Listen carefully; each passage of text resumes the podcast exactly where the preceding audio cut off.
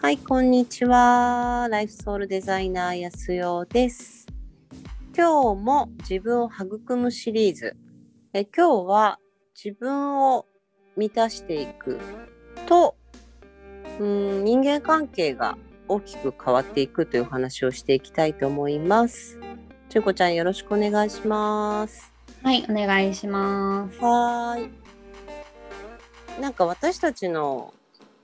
な悩みというかこの現実世界において、うんやっぱりすごく何かと出てくるテーマはやっぱり人との関係性って多いですよね。そうですね。うん、何をするにも何をやるにもうん、例えば、まあ、親子関係もそうだし家族関係とか、えーパートナーシップとかあとう友情関係とかね、んうん、うんうんうんあと仕事場でのチーム関係とか、そうですよね。そうだよね、うんだから人との関係性で私たちってすごくなんだろう悩むというかうまくできないっていうか、うんうん、んうん、だからすごい人との関係性はじゃあテクニックでどうにかなるのかっていうことでそういう本とか皆さん読まれたことあると思うんだけど、うん、うん、例えばなんだろうコミュニケーションなんとかツールとかさ、うんうんうんんうんうんうん、こういうふうに、えー言うとコミュニケーション円滑になりますとかうん、こういう言い回しをするとコミュニケーションはスムーズに進みますとかチームチームのこう関係性はこうやって作っていくとうまくいくよみたいなはいはい。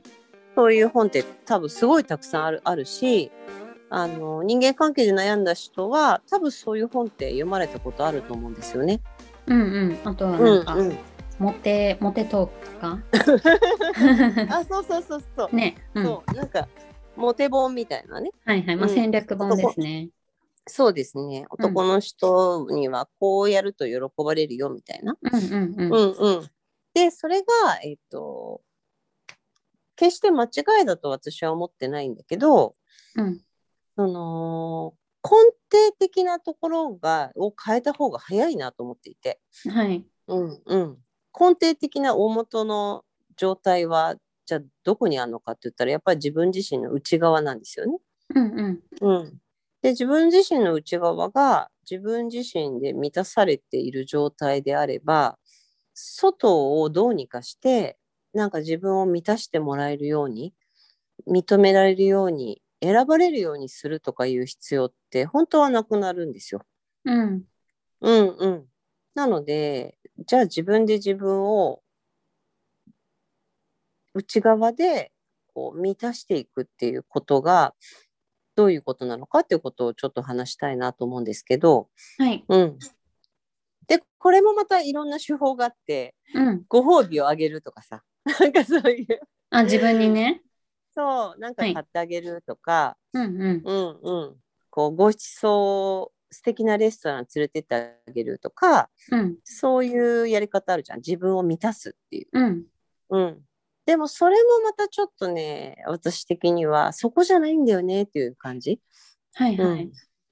そう。本当は自分は、えっと、認められたいし、受け入れられたいし、選ばれたいわけじゃないうん、うん。なんか物で、こう、物買ってあげるからどうにか収まってよみたいなことを相手にされても嫌じゃないですか。うんうんうん、うんうん、例えば自分のパートナーになんかこう愛情はあんま注いでくれないんだけど物を買ってあげるからいいでしょみたいな感じにされたらあーそ嫌れですよそねこじゃないんだよなーっていう感じですよね。そうだよね、う、うんん、だそれを自分にもやってないかっていうふうにまずみんなちょっと考えてみてもらうとよくてあーでうもんなんかその時って、あそなんかうんそういう時ありましたけど、なんかうんなんか買ってきてくれたんだけど、うんそれも嬉しいんだけどそこじゃないんだよなって思ってる時って何が欲しかったのかなって言ったらなんかこう、うん向き合ってなんか話を聞いてほしいとか、そういううんことだったんですよね。そうだよねうん、でそれうをん自分にもしてあげたらいいって感じ結かな。局その私のことを分かってほしいとかうんうん私のことをもっと見てほしいとか、そうそうそう。うん、私のこともっとあの認めてほしいっていうエネルギーって本当は自分に言ってるんですよね。うんうんうん。うんうんうん。自分が自分にそれを求めてるだけなのね。外に求めてるようなんだけど。そう だ。 うん。えめっちゃパートナーに求めてましたね、そ れね。そうだそうそうすごい求めてた。そうでそれやってくれないからプリプリするみたいなそ感うじそうそう そう。だけど自分で自分を、えーそれができるようになるとうん。周りに分かってほしいとか認めてほしいとか選んでほしいとかあんほほぼほぼ思わなくなる、うん、確かにそうですね。そうなんですよね。うんうん。で恋愛に例えば初期の頃はうんみんなほら一生懸命だからうん。一生懸命話聞いてくれるし、うん一生懸命見てくれるし、うんうんうん。一生懸命こう、確かにね、エネルギー注いでくれるけど、うんうん。でもそれってずっと続かないじゃないやっぱり。え、なんか男性って特にそうみたいですよね。なんか半年から1年うんうで、ちょっとその、狩りの、あの、うんハンターのこう頑張るのはちょっと続かなくなって、なんかもっと自然体に戻る。うん、そうそうでそれが本来の彼のナチュラルな姿だかうら、んうんうん。うん、うんなんかもう私選ばれてないし愛されてないっていう風に捉えるのもちょっと違うんだけど、うんうん、でもやっぱ恋愛ってそんな風にこう自分を満たすための人を選ぶっていうことをやってしまう限りやっぱりうまくいかないんですよね。あと、あの、失恋がすごく辛いものだったんですけど、うん、なんかそれもなんか自分の欠けてる部分を埋めるような恋愛うんしてたから、なんかそれがなくなっちゃったっていうのが、うんうん、うん痛いみたいなことだった痛いのかよな。ね。うん、うん。まあでも、好きな人とお別れするのは、もちろん、それは悲しいけど、うん、その、自分で自分を満たした状態で人と関わっていれば、うん、うん、その、一緒にいるべき時は一緒にいるけど、うそん、の、うん、離れる時は一番いいエネルギーで離れていくみたいなことができれば、うん、うん、お互いがお互いを満ちた状態のままそういう関係性を続けていけると離れる時もね、そんなにこうあんまり変なエネルギーにならないんね、ですそようね。ですよね。それを最近思うんううんんですよね。うんうんう。うんん、だからそのパートナーし、まあ、恋愛が一番わかりやすいけどその人間関係も自分を満たしてくれる人は誰なのかみたいなことで人を探すんじゃなくて、うん、自分が満ちた状態で存在してるとその満ちた状態にすごくエネルギーが合う人と出会っていくっていう方がうん、いいなと思うんですよね。お互いこう、うんうんエネルギーを奪い合ったりする関係性ではなくてね。うん、うん、うん、うん、そうするとその例えば子育てもそうだし、うん、どんな関係性においてもなんかこれだけやってあげたのにとかこんなにあげたのにとかさうん、うん、そういうふうにこう、うんそういうエネルギーにならなくなってくるしうん、常に自分を自分で満たし続けてあげれば外からなんか吸収しようっていうふうにはならないんだよね逆にどんどん上げたくなるっていうか自分が満ちてるから。うん、うん、うん、だからぜひそういうふうに自分で自分を満たせば満たすほど溢れ出るエネルギーでその自然に人との関係性も育んでいけたらみんなハッピーですよねっていうふうに思うんですけどね。うん、うん。うんうんうんで、その、まあ、でも自分を満たすって、なるほうんどってその時は思っても、結構日常の忙しさとかで、なんかすぐ忘れそうなテーマの一つだなと思うんですけど、まうあ、ん満たされてるか満たされてないかをうん示すこう指標っていうか、簡単な分かりやすい状態としては、自分がご機嫌な状態でいるか、なんか不機そうだ嫌ねにしているか。うんみたいなところで、あれちょっとなんか不機嫌を周りにまき散らしてるみたいな時にちょっとうんなんか気づけたりとかするといいかなと思うんですよね。ね、そこまでいっちゃうとだいぶほったらかしにしてる状態なんだけどね、ああもうふああのーのご機嫌 不機嫌不機嫌の状態を。不機嫌な状態は。うんうんうんだけどその自分で自分を満たすっていうこのやりやり方って結構すごい地味なので、うんうんうん。うんうん、だからこうちゃんと向き合って自分がどう感じてるかを聞いてあげるとかさうんうん。自分の思いを受け取ってあげるみたいなうん大変大変地味な作業なので、そうですやっね。ぱりみんなすぐ忘れちゃうんですよね。忘れちゃうう。ん、そうだけどねこれ毎日ほんと5分でも10分でも私のだけのための時間みたいな、うんうんうんうん。私のためにお話しっかり聞いてあげようっていう時間を5分10分取り続けるだけで全然変わるのでうんうん。まずそこから始めてみてもいいのかなと思います。うんうん。うんうん。でもやっぱり地味だからつい後回しにしちゃう箇所でもあるっていうのはそうなんだけどって感じ。なんかすごいうん些細な声だったりするんですよね。なんか、そうなんですあよ。のちょっとうん。音楽をポケット聞きたいんだとか、うん。なんかちょっとあれがしたいんだとかってうんうんうんいう声が些細って、なんか外側の刺激に応えるってレスポンスも分かりやすいし、うん。なんかそっち優先しちゃいがちなんだけど、うんで、なんかその、まあ、ほったらかしにするのも慣れていいるから、そうなんかその小さな声、まあ、そんなのちょっとが我慢しないよみたいな態度を自分に取っちゃうのも、なんか普通になってたりとかうんうん。すると、なかなかそこ優先できなかったりそうしなますんけだどよね。ね。だからなんかこう自分が体感的に私はなんか大事にされてない気がするって思ってたら、うん、それは